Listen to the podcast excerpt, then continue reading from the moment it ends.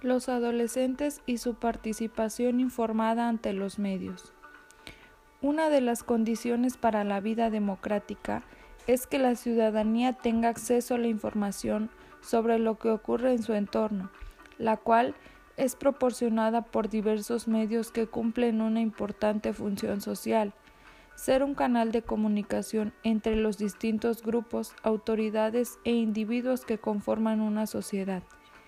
En la medida en que la participación circule y se difunda afortunadamente, las personas tendrán más posibilidades de tomar decisiones y participar en la construcción de un mejor entorno, donde se ejerzan y se respeten los derechos. Los medios de comunicación que son preferidos por la sociedad, especialmente por los adolescentes, son la televisión y el Internet. Ahora nos damos cuenta de que los adolescentes estamos cada vez más metidos en el mundo del Internet y los medios de la comunicación. Son bastante importantes siempre y cuando se les dé el uso correcto.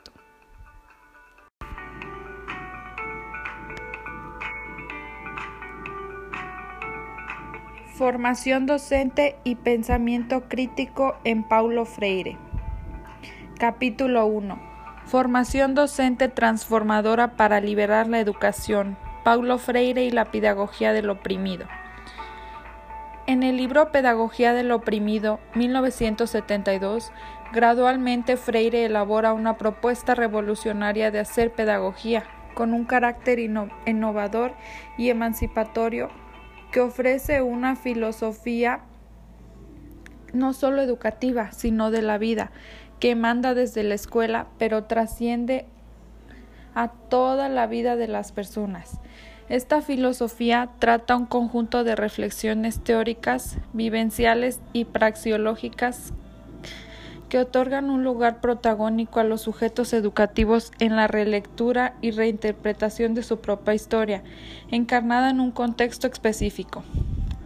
Una historia que también construye en autores y arquitectos de cambios de su entorno comunitario, con trascendencia a nivel infraestructural, para que, habiendo logrado cambios en pro de una sociedad democrática justa y equitativa, se puedan preparar condiciones para los cambios personales en materia de calidad de vida, restitución de derechos y crecimiento personal.